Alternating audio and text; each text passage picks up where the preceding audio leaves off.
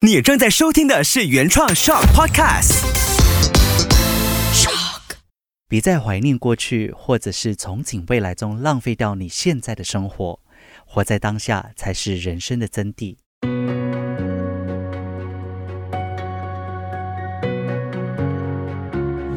心灵学会，各位听众，大家好，欢迎来到心灵学会，我是抠。在二月尾的时候呢，我去了一趟尼泊尔，这是我第三次探访尼泊尔。虽然尼泊尔并不是游客的首选之地，但是只要去过的人，必定会爱上这个神秘又美丽的国家。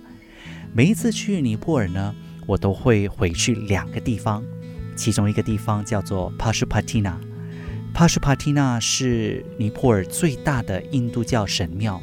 也是南亚地区供奉湿婆神的四大神庙之一，并列入了世界文化遗产。但最吸引我的是这座神庙旁边的巴马蒂河，因为这条河畔是尼泊尔最大的火葬场。游客可以在河的对岸观看火葬的仪式。其实呢，观看的这个距离呢是非常非常靠近的。看着他们如何在河边清理尸体，如何把尸体用白布包起来，然后放在河边的平台上点火焚烧，看着熊熊烈火的在燃烧着，总是提醒着我，人这一辈子经历的、追求的、执着的，无论是什么样的一个身份、什么样的年龄，到头来终究还是尘归尘，土归土。每一次都会让我对活在当下有更深层的反思。很多人会把“活在当下”常挂在嘴边，我不确定你是不是也一样。以前我还没有学习身心灵的时候呢，我会把这句话理解成为及时行乐。但是最后我才发现，活在当下并不是及时行乐。在这个鼓励我们要快、讲求效率的这个社会呢？又有多少人真的能够活在当下呢？可能你会发现自己虽然口口声声的说活在当下，但心里面却不断的思前或者是想后。很多时候，我们人有许多的这个烦恼和顾虑，是因为我们用了今天过多的思考，预计着明天的这个烦恼，就是我们会用今天去担忧未来，或者是去。回想过去悲伤的事情，由于我们想太多，所以错过了当下这一分钟所带来的美好，而这一分钟就快速的从我们的身边溜走，然后消失。我们的大脑啊，总是会想一些，比如说，假如我怎样怎样，要是如果我如何如何，或许我等等这些小我的声音。这是因为呢，我们会把注意力关注在无法追回的过去，或者是还没有实现的未来，却忘记了认认真真的去享受此时此刻出现在身边的各种美好。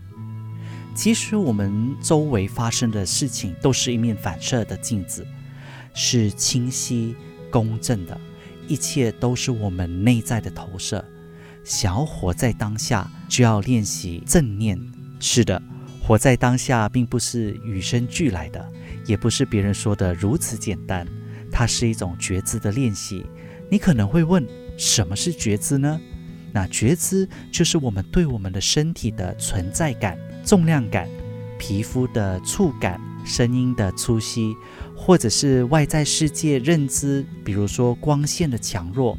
气味的好坏等等的感知能力，简单来说呢，就是我们的五种感官：视觉、听觉、嗅觉、味觉，还有我们的触觉。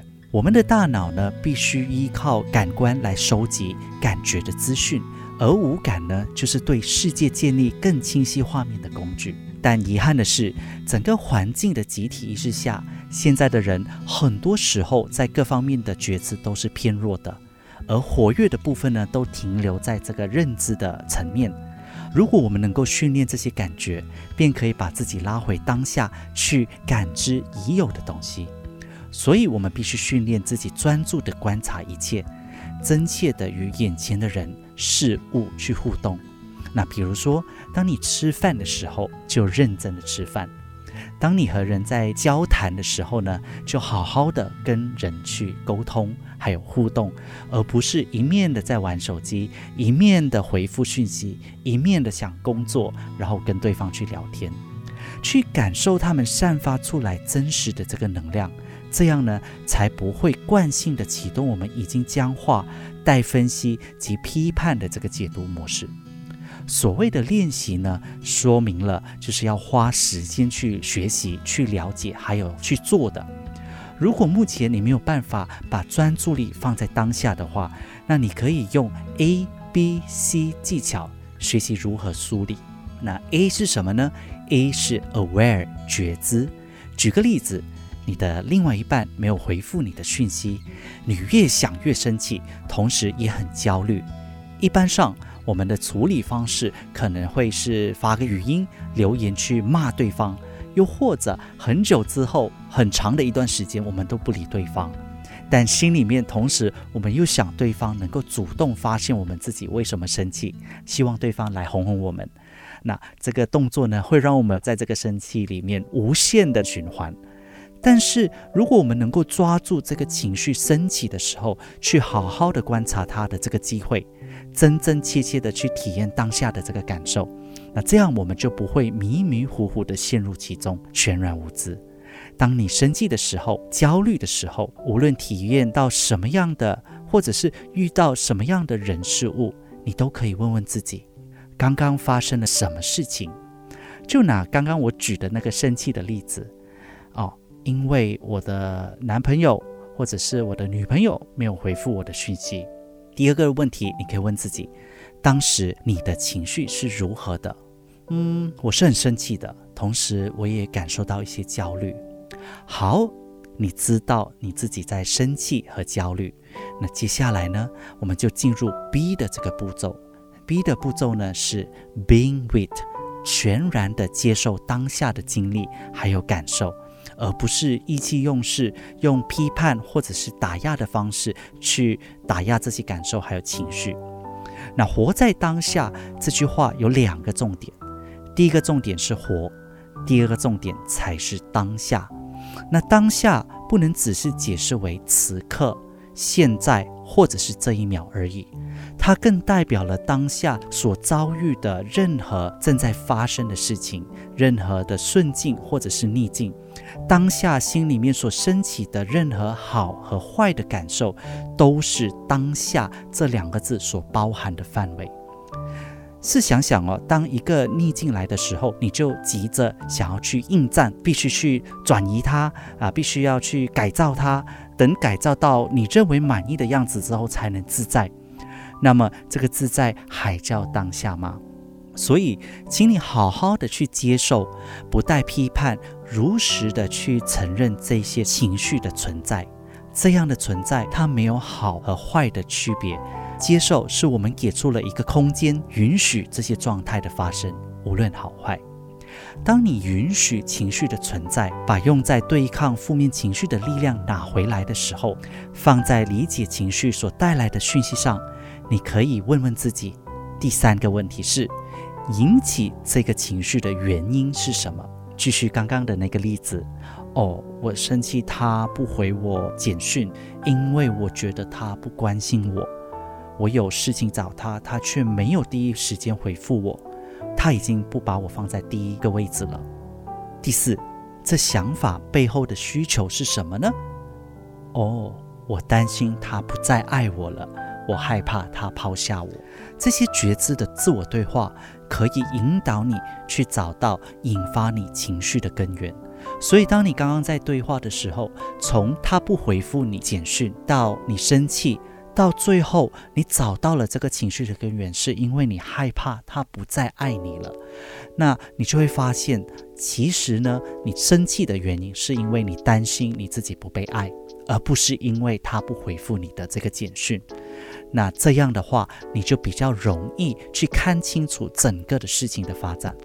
最后就是 C 了，C 是 choice，更好的选择对应或者是处理的方式。每一种的体验、感受还有情绪，都是灵魂告诉我们一些讯息。请你拥抱好奇的心，还有勇气的力量，去全然的接受当下。只有接受了，我们才能够更冷静，还有明智的做出一个判决，而不是批判、分辨，还有意气用事。活在当下，是在痛苦的当下，在快乐的当下，无论是逆境还是顺境，都能保有自在清明的本真，都能不被境遇、情绪所妨碍。希望任何你想象得到的当下，都有自在快活的能力。高兴时就自在于高兴的当下，疲惫时就自在于疲惫的当下，哀伤的时候也有能力自在于哀伤的当下。如果你有任何的疑问，或者是想法的话，欢迎你到我的 IG Inner Light by Cole，或者是小红书留言给我。